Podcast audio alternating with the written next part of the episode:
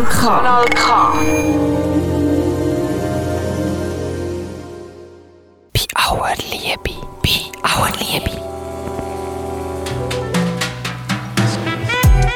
Bei aller Liebe. Bei aller Liebe, darüber müssen wir reden. Bei aller Liebe. Bei aller Liebe. Wir müssen reden. Herzlich willkommen zu der Sendung bei aller Liebe. Heute am Mick, die Martina. Und Livia. Sex, bei aller Liebe Martina, ist nicht immer die schönste Nebensache der Welt. Nein, vor allem nicht, wenn Sex unter Zwang passiert. Im Zweiten Weltkrieg ist der Heinrich Himmler, der oberste Chef der Schutzstaffel, kurz SS, davon überzeugt dass Sex Produktivität steigert. Und zwar hat er gemeint, dass Sex automatisch die Leistungsfähigkeit von Männern verbessert. Und darum hat er sogenannte Sonderbauten in der KZ eingerichtet. Die Sonderbauten sind sogenannte Lagerbordelle. Die haben einen Anreiz für die männlichen Häftlinge geben, um ihre Leistung zu steigern. Zu dem Zweck haben die Nationalsozialisten Frauen als weibliche Häftlinge zwangsprostituiert. Martina, bei aller Liebe, Zweiter Weltkrieg, Nationalsozialismus und Konzentrationslager, das kennen wir. Aber von diesen Sonderbauten und vor allem von dieser Zwangsprostitution habe ich bis jetzt eigentlich kaum etwas gehört. Ja, mir ist das Thema auch überhaupt nicht bekannt gewesen und ich bin auch ein bisschen geschockt gewesen, dass man diesen Aspekt aus dieser Zeit nicht kennt. Gerade auch, weil es eine Zeit ist, die eigentlich gut aufgearbeitet ist und auch Eingang in die Schulbücher gefunden hat. Martina, und du hast jetzt eine Expertin zu dem Thema eingeladen. Ja, das ist Dominique Lisser. Sie ist wissenschaftliche Assistentin an der Fernuni Schweiz und hat sich genau diese Frage auch gestellt und darum ihre Masterarbeit zu dem Thema geschrieben. Wieso die Sonderbauten kaum erforscht sind, was das mit traditionellen Geschlechterbildern zu tun hat und wieso sich die Gesellschaft nur an gewisse Sachen erinnert, über das reden wir gerade in der nächsten Stunde nach dem Lied «Da Vue» von der Clio. Salut, ça va T'as vu, je suis là. Je suis rentrée chez nous, bah t'es déjà debout. Tu t'es inquiété, mais j'avais pris les clés et j'étais pas bien loin. Et je savais bien que je reviendrais. Voilà, c'est fait. Salut, ça va T'as vu, je suis là. J'ai fait des tours autour de la maison. Fumé beaucoup, mouillé mes joues, touché le fond. J'ai shooté dans tous les cailloux des environs. Puis je suis rentrée à la maison. Salut, ça va? T'as vu, je suis là. Ne sois pas fâché, j'ai fait du café. J'ai pris des croissants j'ai fait mon petit tour.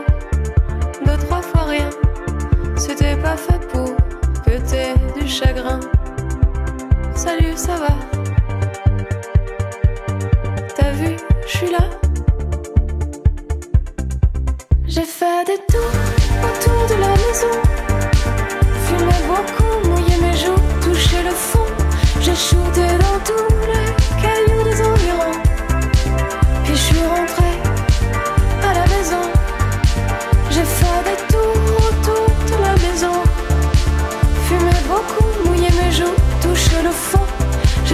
Dans tous les cailloux des environs. Mais j'avais chaud dans ton blouson. Salut, ça va? T'as vu, je suis là. Oui, mon téléphone, il était ici. J'aime pas quand il sonne. Je l'avais pas pris,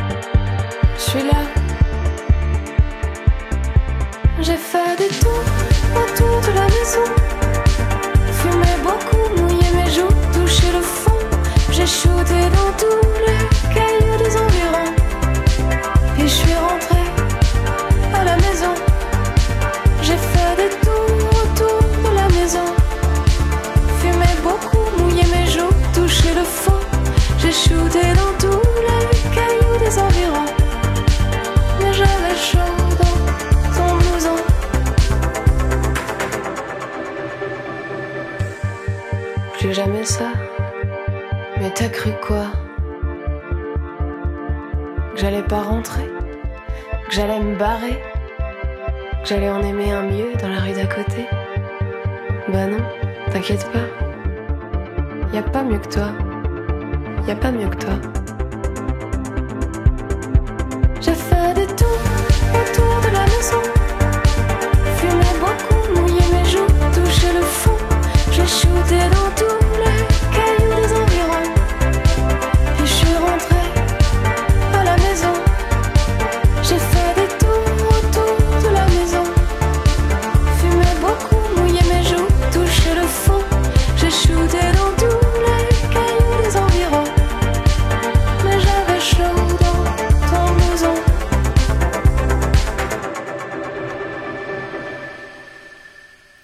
Bei aller Liebe, Lagerbordell in den Konzentrationslager und nicht etwa, wie man sich vielleicht zuerst denkt, für Nationalsozialisten, sondern für die Insassen. Bei mir im Studio ist Dominik Lisser. Sie ist wissenschaftliche Assistentin bei der Fernuni Schweiz und hat sich intensiv mit dem Thema der Sonderbauten, die Aufarbeitung und Darstellung von dem Thema, von dem Thema in der Geschichtsschreibung auseinandergesetzt. Hallo Dominik, schön bist du da. Hallo Martina, schön darf ich da sein. Dominik, Konzentrationslager sind eines der grössten Verbrechen an der Menschheit. Sonderbauten bzw. auch eben Lagerbordell sind Teile von diesen Lager gewesen. Was haben die genau für eine Funktion gehabt? Die Funktion von diesen Sonderbauten war, ganz kurz und einfach gesagt, die Arbeitsproduktivität der männlichen Häftlinge zu steigern. Wenn wir jetzt aber von männlichen Häftlingen reden, müssen wir das noch weiter spezifizieren, weil mit dem Begriff sind nicht alle Häftlinge gemeint, sondern sehr privilegierte männliche reichsdeutsche Häftlinge, also sogenannte Funktionshäftlinge, die innerhalb in der Lagerverwaltung Aufgaben übernommen haben und die wichtige Fähigkeiten hatten, die für die SS und, ähm, nützlich waren.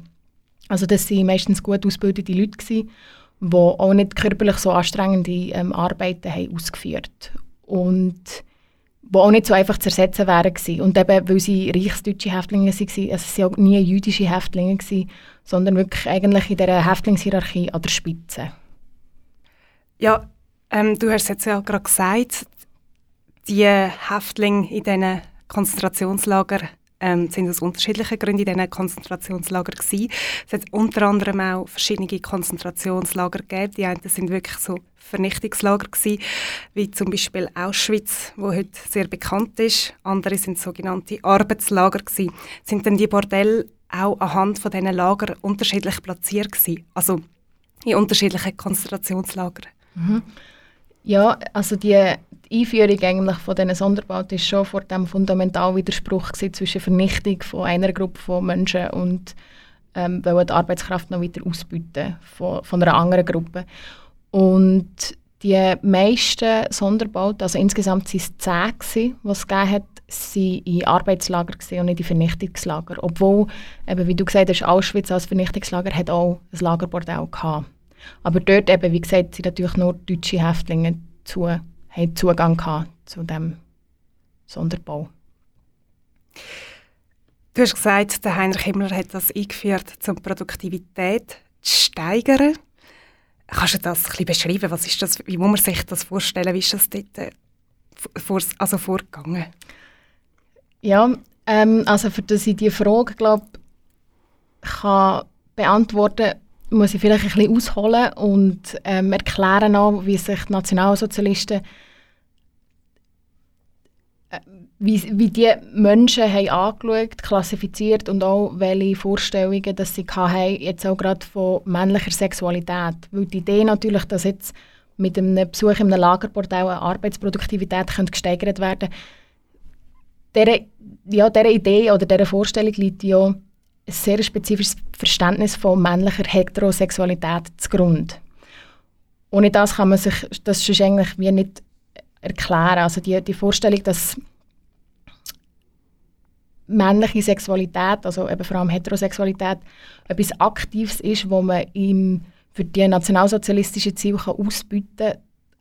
Und weibliche Sexualität, die passiv ist und eigentlich auch nicht ähm, den gleichen Stellenwert hat, natürlich, ähm, das ist mal so eine Grundvoraussetzung, die wir uns irgendwie müssen vor Augen führen wenn wir die Frage wollen beantworten Also der Mann, der ähm, aktiv ist im Sexakt sozusagen Ja. und die Frau, die das irgendwie über sich gehen lässt. Genau, also dort spielt nachher auch so ein bisschen das ähm, Gesellschaftsbild mit von den Nationalsozialisten, wo eben in dieser arischen Volksgemeinschaft, wo der Mann der Patriarch ist über die Familie, über, auch eigentlich über den Staat. Also es ist so eine extrem radikalisierte Form vom herkömmlichen Patriarchalismus, den wir ja kennen, aber natürlich sehr zugespitzt und auf die Spitze getrieben. Und mehrere Dimensionen greifen dort nachher ineinander. Also das ist nachher ein Gesellschaftsbild und eine Staatsform, die heterosexistisch, antifeministisch, antisemitisch und rassistisch ist. Und diese Überlegungen, die übertragen sich natürlich nachher auch eben auf die Vorstellung, wie man Sexualität nachher so kann ausbieten mit dem Ziel, dass eben die Arbeitsproduktivität gesteigert wird von den Top, jetzt in Anführungszeichen, von den Top-Häftlingen sozusagen, die auch an dieser Spitze würden stehen von dieser ähm, Gesellschaftshierarchie eigentlich. Also die Sexarbeit, die dort ausgeführt worden ist, hat in dem Sinn hat dazu gedient, dass wirklich nur die Häftlinge, die selber noch angesehen worden sind als Teil von dieser, wie du gesagt hast, sehr patriarchalischen Gesellschaft, sind dann auch, haben das dürfen empfangen. Hm, Ja, genau. Also es ist so gewesen, dass ähm, die, für der Zutritt zu diesem Bordell ist über äh, Prämienschein gegangen. Also der Besuch hat auch wie zwei Reichsmark gekostet. Jeder die bekommen. Genau, also die zwei, also die Prämienschiene hat man, hat man können verdienen ähm, oder täuschen. Äh, und wenn, wenn jetzt ähm, ein reichsdeutscher Häftling, ein männlicher Häftling, ähm, das Bordell hat besuchen hat er das wie müssen anmelden, dass er das will. Er musste imstande sein, eben die zwei Reichsmark zu zahlen. Und hat eben die rassistischen Kriterien auch müssen erfüllen. Also er hat nicht ein jüdischer Häftling dürfen sein, er hat nicht ähm, ein sowjetischer Häftling dürfen sein. Ähm, und wenn er die Auflagen sozusagen erfüllt hat und den Besucher können zahlen, ähm, hat er Zutritt oder Zugang bekommen ins Bordell nach seiner geleisteten Arbeit. Das Bordell hat Öffnungszeiten gehabt und ist ähm, immer am Oben für zwei Stunden offen gewesen. Wenn ich das so höre, dann muss ich gerade sagen, schudert es mir ehrlich gesagt gerade. Ähm, was sind denn das für Frauen gewesen? Männer haben wir gehört, sind nur deutsche Männer gewesen, also auch, du hast gesagt, ja, für und Schlusszeichen Top-Häftling. Ja, Wie sieht also es bei den Frauen aus? Die Frauen waren auch Häftlinge, gewesen, also es waren weibliche Häftlinge gewesen aus Ravensbrück, aus dem Frauen-KZ Ravensbrück. Für ähm, die Lagerbau, also die sind dort wie rekrutiert worden. Das waren äh, weibliche Häftlinge, gewesen, die verschiedene Verfolgungs- und Haftgründe hatten. Die Mehrheit aber von diesen Frauen haben den schwarzen Winkel gedreht. Und der, der schwarze Winkel, vielleicht muss ich das noch kurz erklären, Mhm. Alle Häftlinge in den KZ haben ein Stück Stoff, also ein dreieckiges Stück Stoff, auf ihre Häftlingskleidung müssen nähen und das hat, ist farblich kodiert. Gewesen. Also beispielsweise jüdische Häftlinge haben ein gelbes Stück Stoff gehabt und politische Häftlinge ein rotes Stück Stoff gehabt, etc. Und viele Frauen, die in diesen Sonderbauten sexuell ausgebeutet wurden, sind, Häftlinge mit dem schwarzen Winkel und das sind sogenannte Asoziale. Gewesen. Die sind äh, im Deutschen Reich verfolgt worden, weil sie nicht im Gesellschaftsbild der Nationalsozialisten entsprochen haben, kurz gesagt. Und darum hat man sie in die Konzentrationslager gesteckt und nachher hat man sie als ähm, Sexarbeiterinnen rekrutiert, oder? Ja, also rekrutieren ist eigentlich das richtige Wort, weil, also vielleicht vorab noch zum allgemeinen Rekrutierungsmuster, das die SS hat in diesen Konzentrationslagern, weil dort waren sie sehr pragmatisch, gewesen, wenn man so will, dass sie eigentlich für sehr spezifische Arbeitskommandos nach Möglichkeit Fachkräfte haben rekrutieren Und das heisst, nachher für einen Bordellbetrieb haben sie auch nach Möglichkeit zuerst nach weiblichen Häftlingen gesucht, die aufgrund von Prostitution ins KZ gekommen sind, wo Prostitution ist verboten war im Dritten Reich. Und haben nachher eigentlich so gezielt Frauen ähm, probiert zu rekrutieren für das Sonderkommando.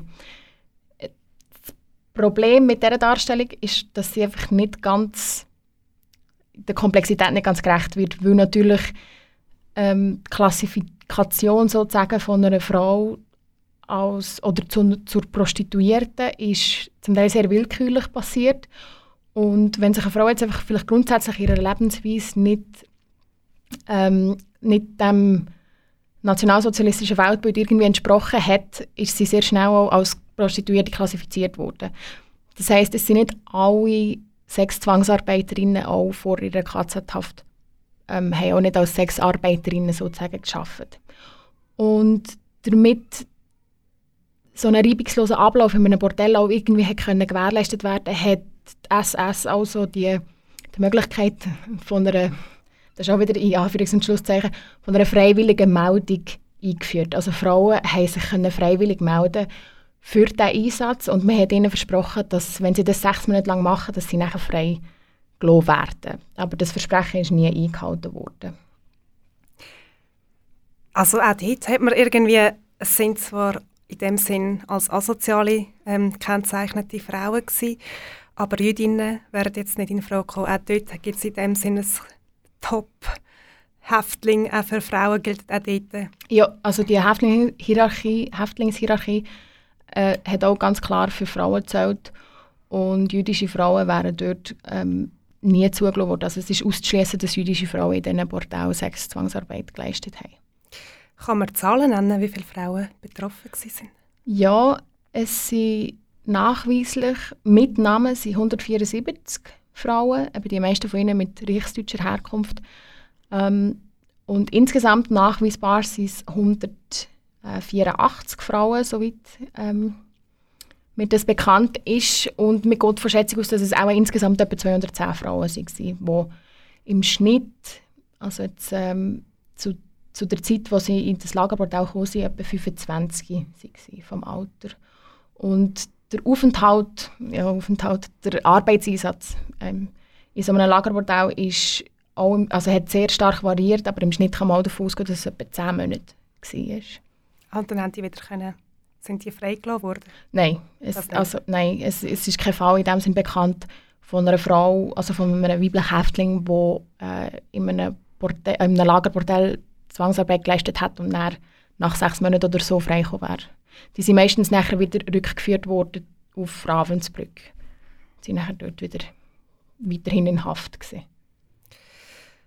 Ja, und wieso wir eigentlich so wenig wissen, allgemein in der Gesellschaft, über diesen Teil der Geschichte, das vertiefen wir gerade nach dem nächsten Lied. Du hast eins mitgebracht, Dominik.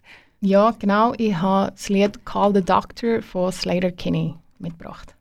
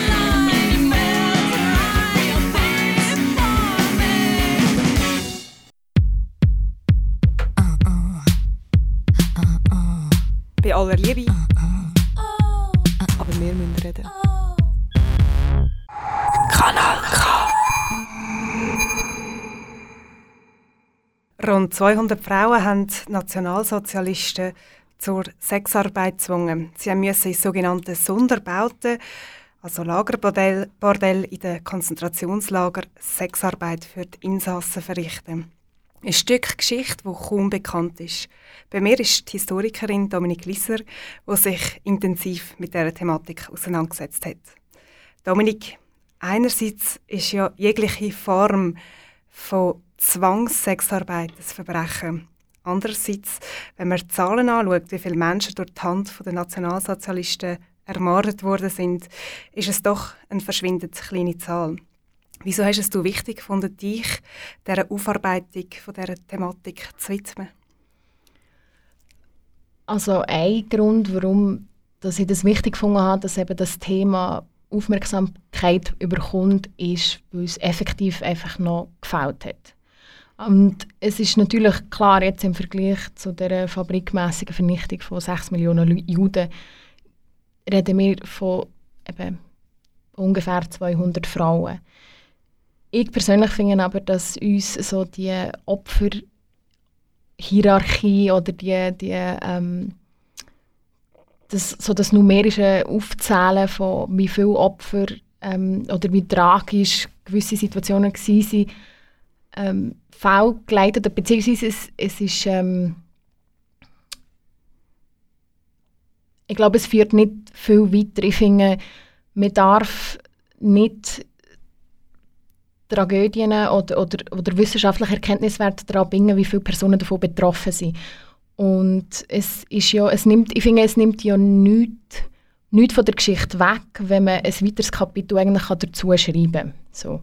Also das ist mal so meine Grundmotivation gewesen, auch Tatsache, dass natürlich Frauen in der Geschichte lange Zeit einfach unsichtbar waren und gerade Personen, die in einer Gesellschaft eh marginalisierte Positionen einnehmen, werden noch viel weniger nachher in der Geschichtsschreibung auch beachtet. Und das, finde ich, müssen wir grundsätzlich ändern und darum habe ich mich diesem Thema angenommen.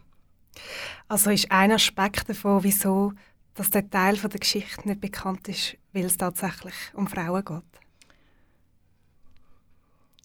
Hm, schwierige Frage. Ähm, ich glaube, ich kann es jetzt auch nicht mit Ja oder Nein beantworten. Ich bin sicher, dass natürlich eben erst mit der Frauenbewegung von den 70er Jahren hat man überhaupt mal ähm, Fragestellungen an die Geschichte selber auch, um gezielt eben Geschichten von Frauen ähm, zu erforschen und sichtbar zu machen.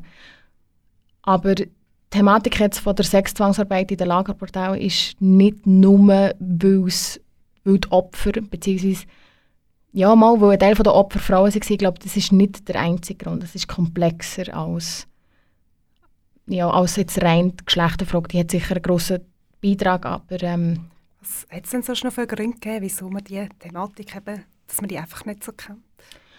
Also in der Aufarbeitung von der deutschen Geschichte, ähm, also die Schweizer Geschichte klammern jetzt hier mal aus, äh, sind Konzentrationslager bis in die 70er Jahre eh nicht wirklich ein Thema gewesen, ganz grundsätzlich nicht. Man hat nicht über KZs geredet, weil nach 1945 so der, ja, also nach 1945 eben ist der Krieg zwar vorbei gewesen, aber für viele Personen ist ihr Leiden noch nicht fertig gewesen, weil sie eben zum Teil in fremden Ländern noch waren oder ähm, mit den Folgen von der KZ-Haft irgendwie noch ähm, sich haben müssen, ähm, auseinandersetzen und ähm, viele Staaten, also unter anderem auch Deutschland, ja, zerstört waren und sich wieder haben müssen aufbauen ganz grundsätzlich. Und das war eine Phase, die dazu geführt hat, weil eben auch sehr viel materielle Not geherrscht hat, dass man KZs abgedreht hat oder zwischengenutzt hat für so ähm, Internierungslager für Displaced Persons, also wo man noch irgendwie repatriieren zuerst und dann sind die wie weiterverwendet worden oder eben abgedreht worden. Und dann hat, haben die KZs zum Teil auch schon gar nicht mehr den Charakter gehabt von den KZs. Also man hat das nicht angeschaut als ein Stück Geschichte, das man bewahren müsste. Das war mal so ein Grund. Gewesen. Und das ist dann erst so in den 70er äh, ist der, wo ja, mit der 68er-Generation, die Fragen gestellt hat, jetzt auch eben die Jüngeren, ihren Eltern, so, hey, was hast du im Zweiten Weltkrieg gemacht? wo die Diskussion wieder mehr aufgebrochen hat und ähm, so vor allem außeruniversitäre Geschichtsbewegungen sich nachher bemüht haben, eben die Geschichten von diesen KZs zu bewahren und wieder aufzuarbeiten überhaupt. Und die historische Wissenschaft ist dort ein bisschen hinten. Also das ist wirklich zuerst so wie ein ähm, zivilgesellschaftliches Engagement eigentlich gewesen, mit so Geschichtswerkstätten, ähm, wo äh, Leute eigentlich ihre lokale Geschichte rekonstruiert haben. So. Und also das heisst schon mal, wir haben 30 Jahre, wo, wo grundsätzlich das eh das Thema war als KZ. Und was dann nachher endlich so weit war, dass eigentlich auch die historischen Wissenschaften sich dem angenähert hat, ist nachher die Frage von Lagerbordell ähm, oder die, die Thematik ein Thema gewesen, wo man nicht zwangsläufig noch hat wollen, hervorheben. Weil jetzt haben eigentlich die Opfer, die sich nach dem Krieg auch so in Opfer- und Verfolgtenverbände zusammengeschlossen haben, die so lange dafür gekämpft haben, dass sie, Aufmer also, dass sie Öffentlichkeit, Öffentlichkeit hatten, wo sie diese Geschichte erzählen konnten, ähm, haben Angst gehabt und haben auch in nehme an, berechtigt auch ein die Furcht gehabt, dass wenn sie jetzt kommen und sagen, ja, es hat auch noch ein Lagerportal gegeben, dass die Reaktionen dann werden sein, ah ja, aber das ist ja nicht so schlimm im KZ. Also, ihr habt das Bordell gehabt. Warum wollt ihr da Entschädigungsgelder oder wieso findet ihr jetzt, ja, wegen der Schuldfrage und so. Also, das ist so wirklich eine Befürchtung nachher auch, dass ähm, die Ernsthaftigkeit und Tragik eigentlich von der Situation nicht, ähm, ja, dass die nicht äh, gegeben ist nachher. Also man hat die Angst, dass man ihnen die Opferrolle wie abspricht. Ja, ja, genau. Und das ist natürlich ein, grosser Punkt gewesen. Der Begriff von Opfer, der hat sich ja jetzt mittlerweile 2019 ein bisschen geändert und wir anders üb- über, wer ein Opfer ist oder über Opf Opferbegriff. Aber nach dem Zweiten Weltkrieg, ähm, beziehungsweise vor allem in den 50er Jahren, ist das ein sehr wichtiger Begriff gewesen, die Anerkennung als Opfer vom Nationalsozialismus. Weil durch das 1953 hat es in der Bundesrepublik Deutschland das Bundesentschädigungsgesetz gegeben, wo geregelt hat, wer vom Staat eine Entschädigung bekommt für eben die, Schäden und äh, das erlittene Trauma durch die Verfolgung der Nationalsozialisten, wer dort Geld bekommt oder ges- zugesprochen bekommt. Und dort ist es natürlich sehr wichtig, dass man eben als Opfer anerkannt worden ist. Und ähm, sie haben eigentlich, also schon dieser Prozess ist sehr langsam und zäh und schwierig. Und eben die, es, hat, es haben sich die Öffentlichkeit, also beziehungsweise auch die Regierungen, die haben sich nicht, ähm, die haben vorwärts machen, den Staat wieder aufbauen und nicht die eigene schändliche Vergangenheit, wenn so willst, ähm, aufarbeiten. Und eben auch die, die Opfer haben sozusagen ihre eigene Öffentlichkeit müssen schaffen. Also sie, ähm, die Regierung hat eigentlich wollte die Vergangenheit auslöschen, während eigentlich die, die wirklich betroffen waren, sind und auch im Nachhinein den Schaden, wo sie oder das ganze Trauma, das sie erlebt haben, immer noch mit sich tragen, haben müssen dafür kämpfen, dass das auch anerkannt wird. Genau. Und wie haben das dann die ähm, Sexarbeiterinnen in diesen Lagerbordellen, wie haben, sind sie damit umgegangen? Haben sie können ihren Opferstatus äh, da haben sie nie können, ähm, die Anerkennung haben sie nie bekommen. Also auch bis, bis heute noch nicht. Ähm, weil die Situation auch eben nach 45 war, dass sich eben die, die extrem krasse Häftlingshierarchie, wo ja die verschiedenen Personengruppen eben einteilt, die hat sich nachher auch übersetzt sozusagen in das Bundesentschädigungsgesetz. Also der, der wie in Anführungs- und Schlusszeichen Top-Häftling ist, also sicher mal deutsch, ähm, Nicht, also eben, ähm, politisch verfolgt eher, ähm, der ist in dem Sinn besser behandelt worden als jetzt ein jüdischer Ja. Flüchtling und hat darum auch weniger äh, Entschädigungszahlung bekommen.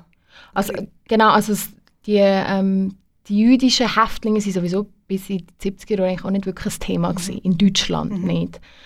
Und die politischen Häftlinge oder die ehemals politischen Häftlinge, die nach dem Krieg, die haben eigentlich die das ist jetzt auch natürlich in Anführungs- und Schlusszeichen, aber die besten Voraussetzungen gehabt, wieder, um sich in die deutsche Gesellschaft wieder einzugliedern, weil sie haben, sie haben zu einer sehr homogenen und zu einer sehr ähm, prestigeträchtigen Häftlingsgruppe gehört.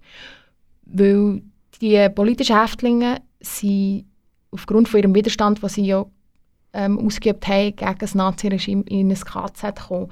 Und das hat natürlich nachher nach dem Krieg ähm, ist das für Deutschland wichtig gewesen, auch für das außenpolitische Ansehen, um zu sagen, hey, es sind nicht alle Deutschen Nazis gewesen, wir haben auch ähm, Widerst also Leute gehabt, die im Widerstand gekämpft haben. Das heisst, die haben eigentlich schon eine sehr ähm, gute Position gehabt, sozusagen dann, ähm, in der deutschen Gesellschaft und sind auch sonst moralisch das ist jetzt auch wieder in Anfangs- und Schlusszeichen keine bedenklichen Personen gewesen, weil sie ja auch schon vor dem Nazi-Regime, sage jetzt mal, in einer Gesellschaft etabliert waren und nicht irgendwelche, zu irgendwelchen Randgruppen gehört haben.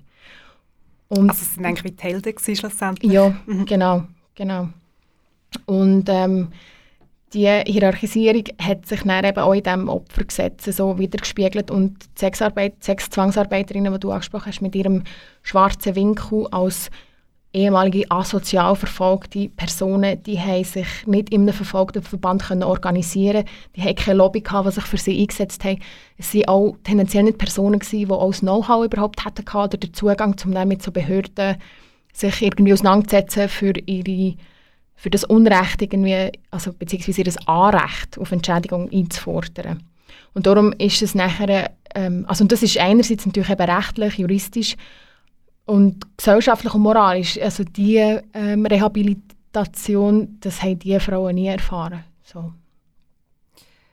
Weißt du, wie die Frauen mit dem umgegangen sind? Haben sie sich mal geäussert dazu?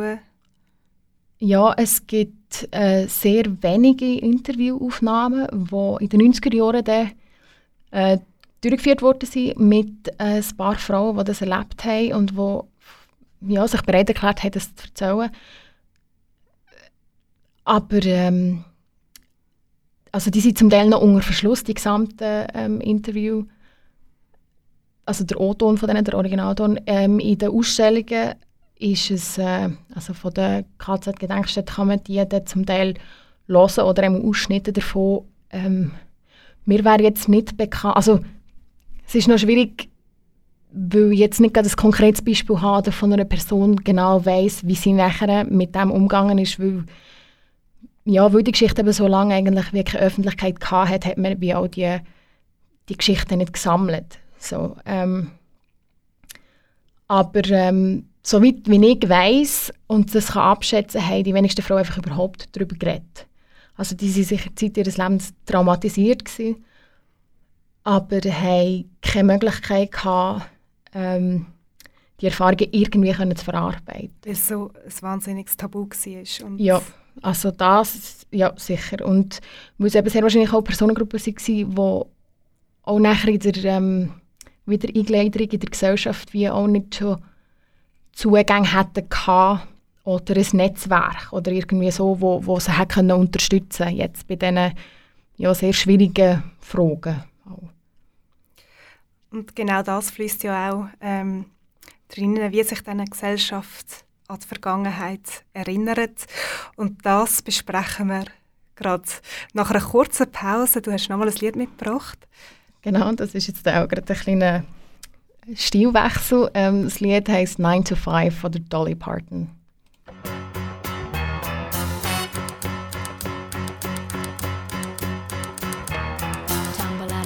I stumble to the kitchen. Pour myself a cup of ambition and yawn and stretch and try to come to life. Jump in the shower and the blood starts pumping. Out on the streets, the traffic starts jumping with folks like me on the job from nine to five. Working nine to five.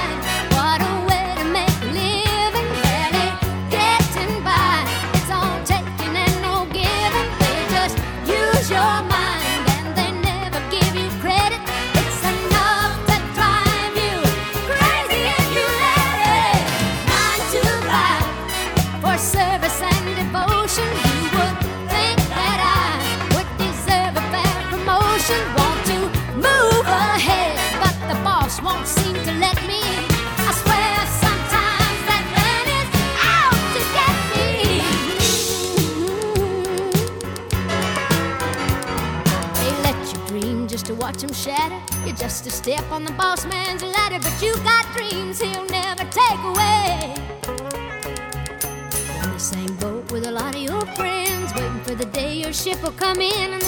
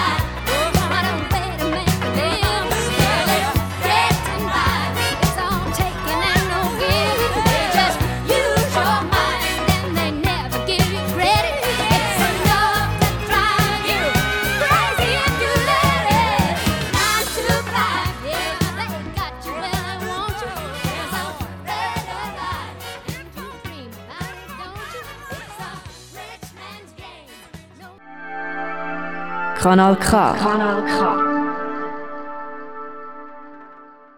Willkommen bei der Sendung «Bei aller Liebe». Bei uns geht es um Sonderbauten, Lagerbordell in den KZ und wie sich Gesellschaft daran erinnert. Bei uns im Studio ist die Historikerin Dominique Lisser. Ähm, Dominique, Sonderbauten, also Lagerbordell in den Konzentrationslager und Zwangssexarbeit, ähm, ist das Thema, wo eigentlich erst so in den 2000er Jahren erste Forschungen dazu gemacht worden sind. Und man kann ja sagen, dass Themen, mit denen sich eine Gesellschaft auseinandersetzt, also weil sie anschaut, ihre Geschichte sagt eigentlich auch immer etwas über die eigene Gesellschaft aus. Was heißt das in Bezug auf Sonderbauten und damit verbundene Zwangssexarbeit? Also genau, welche Themen eine Gesellschaft aufgreift, reflektiert vor allem in meinen Augen immer, welche Machtverhältnisse in der Gesellschaft vorherrschen.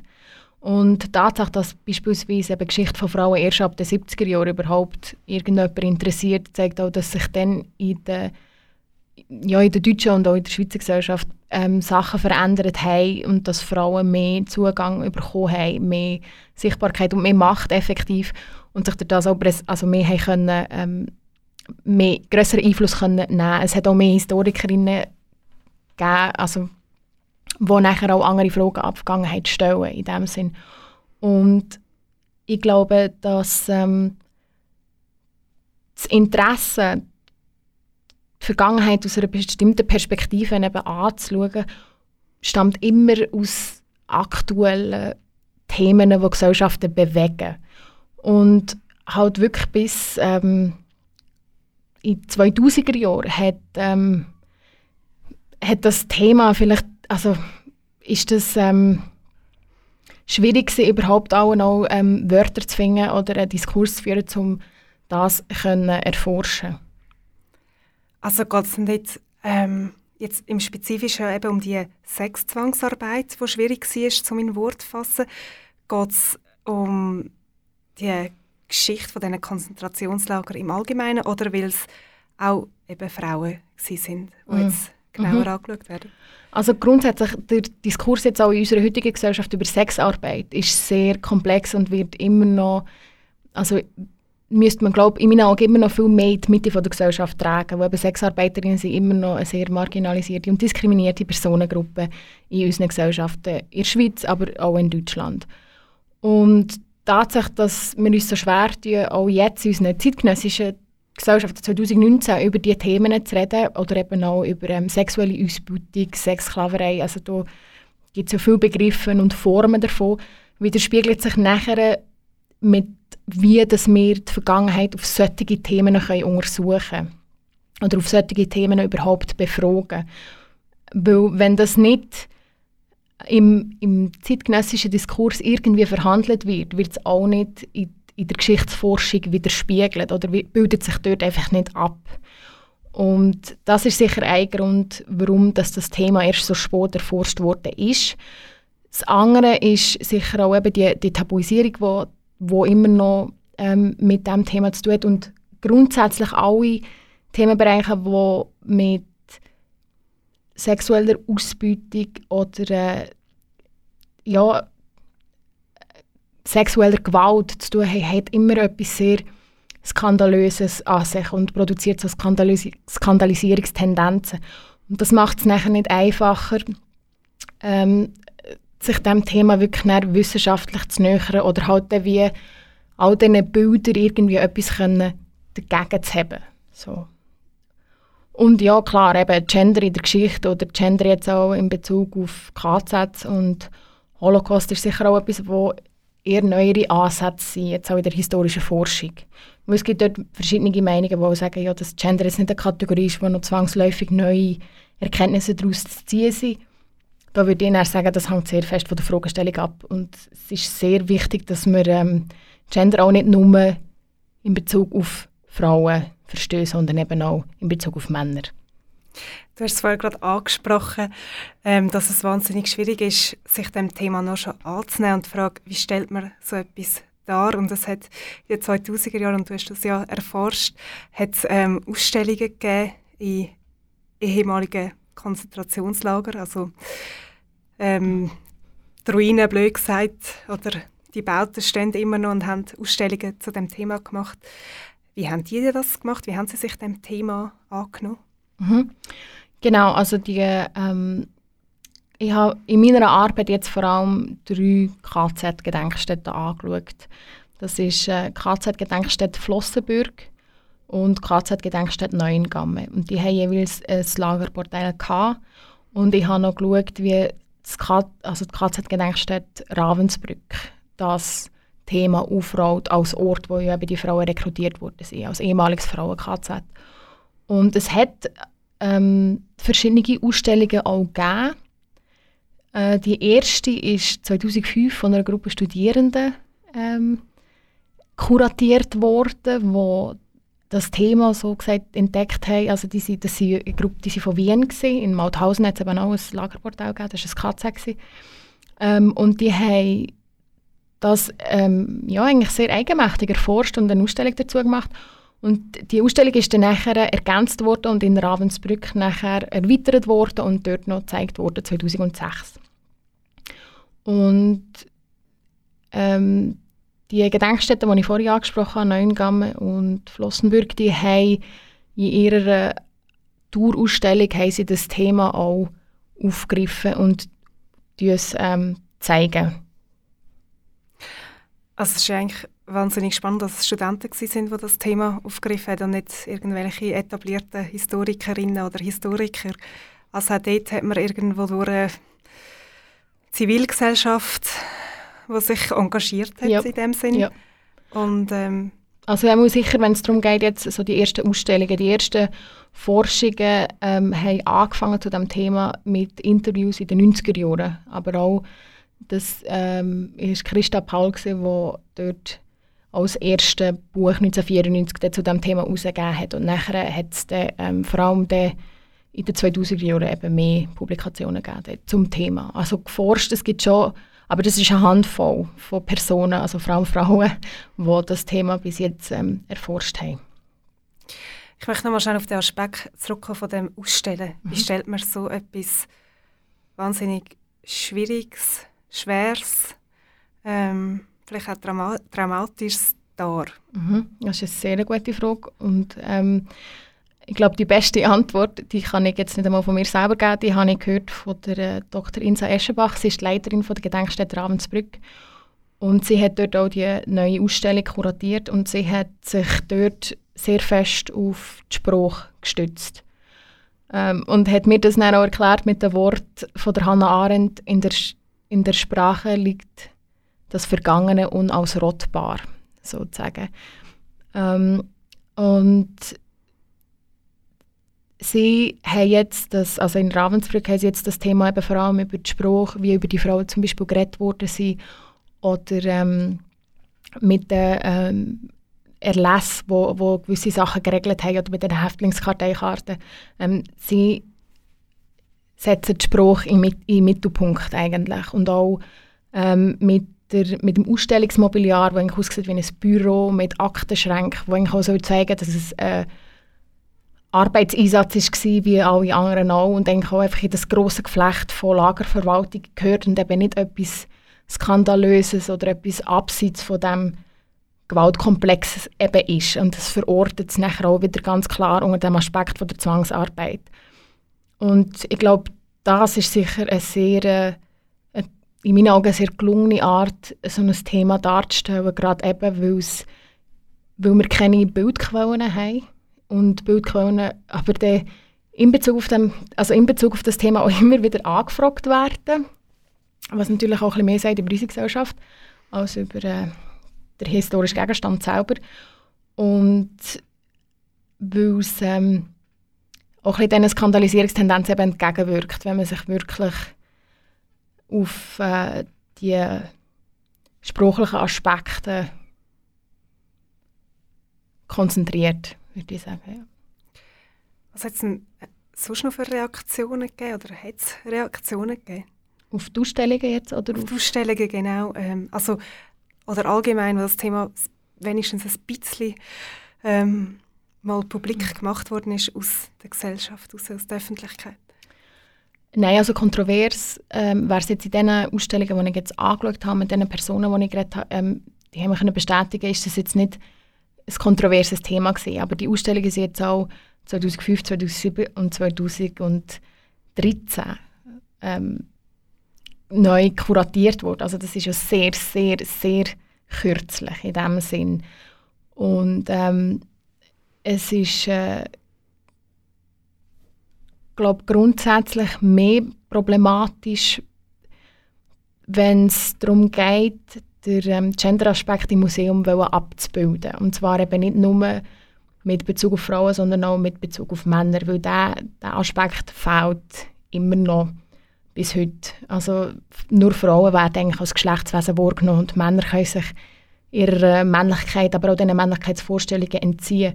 Und ohne eine Reflexion über die Männlichkeitsvorstellungen ist eigentlich die ganze Thematik von Lagerbordell, Sexzwangsarbeit und Arbeitssteigerung nicht denkbar. Das ist wie eine Grundvoraussetzung, weil sonst wird es unverständlich und sonst wird es eben auch wieder das skandalöse, ja, das Thema, was aber eigentlich nicht ist, wenn man es korrekt oder beziehungsweise detailliert würde kontextualisieren. Und das bedingt aber, dass Männer auch als Geschlechtswesen begriffen werden und auch dementsprechend so im Museum abgebildet werden.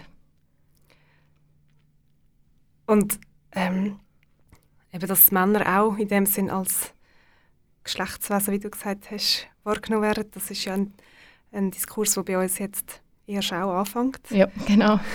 Spielt das mit rein, dass wir auch eben die Ausstellung eigentlich in dem erst kürzlich äh, gemacht haben? Wir haben ja vorher diskutiert, dass das, was eine Gesellschaft, ähm, an das, was sich eine Gesellschaft daran erinnert, hat meistens mit Fragestellungen zu tun, die selber irgendwo aktuell eine Gesellschaft beschäftigen.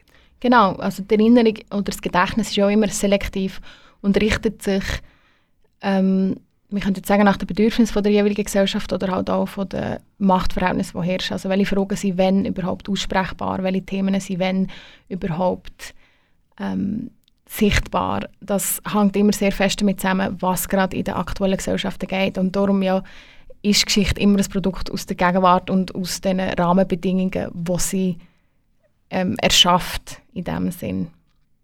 Und es wäre wünschenswert, wenn sich der Diskurs jetzt auch im zeitgenössischen Feminismus auch noch mehr um die Frage dreht, welche Rolle haben Männer, was haben Männlichkeitskonstruktionen und Männerbilder mit ähm, unserer Gesellschaft zu tun, für das es dann auch irgendwann dann hoffentlich in näherer Zukunft auch möglich ist, diese Fragen an die Vergangenheit zu stellen und dann im nächsten Schritt dann auch in den Museen dementsprechend abzubilden. Ich glaube, das ist ein gutes Schlusswort. Wir schließen mit dem Wunsch ab und hoffen, dass er gehört wird. Merci vielmals, bist du bei uns im Studio gewesen, Dominik. Merci vielmals, Martina, für die Einladung.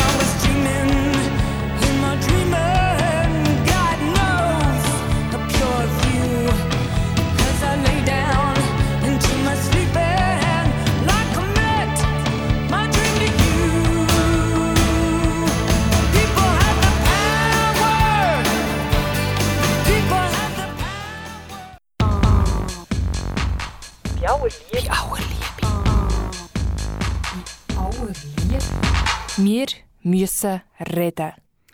Wir sind schon fast am Ende von der heutigen Sendung bei aller Liebe. Heute zum Thema Sonderbauten, Bordell im KZ. Martina, was geht dir nach dem Gespräch durch den Kopf? Mir geht wahnsinnig viel durch den Kopf. Also einerseits die unglaubliche sexuelle Gewalt, die die Frauen haben müssen erleben, aber auch die fortlaufende Stigmatisierung, die auch nach dem Zweiten Weltkrieg noch angedauert hat. Und auch vor allem, dass die Frauen bis heute nicht als Opfer anerkannt sind. Ja, dass es eigentlich wie so ein unbeleuchtendes Zahnrädchen in einem ganzen Machtkomplex ist. Ja, und auch immer dann die Frage, ähm, wie sich eine Gesellschaft dann an die Vergangenheit erinnert oder wie sie Geschichte schreibt, die dann genau mit, der, mit diesen Machtstrukturen auch zusammenhängt. Und was es eigentlich auch aussagt über unsere eigene Gesellschaft oder aktuelle Gesellschaft. Und dass die Geschichte auch immer wieder hinterfragt werden muss. Und wenn jetzt du auch noch Fragen hast zu dem Thema oder noch weiterführende Informationen möchtest, dann geh doch auf unsere Homepage. Dort findest du diverse Links und auch den, den Podcast zu der Sendung. Wir sind übrigens auch auf Facebook. Am besten kannst du uns dort abonnieren. Dann werdet ihr immer informiert, wenn die nächste Sendung stattfindet. Wir freuen uns über Rückmeldungen per Facebook oder per Mail. An dieser Stelle verabschieden wir uns. Tschüss zusammen und merci vielmals fürs Zuhören. Am Mikrofon verabschiedet sich Livia. Und Martina, schönen Abend. Bei aller Liebe. Bei aller Liebe. Bei aller Liebe. Wir müssen reden. Bei aller Liebe. Wir müssen Aller reden. Liebe. Aber wir müssen reden. Kanal K. Richtig gutes Radio.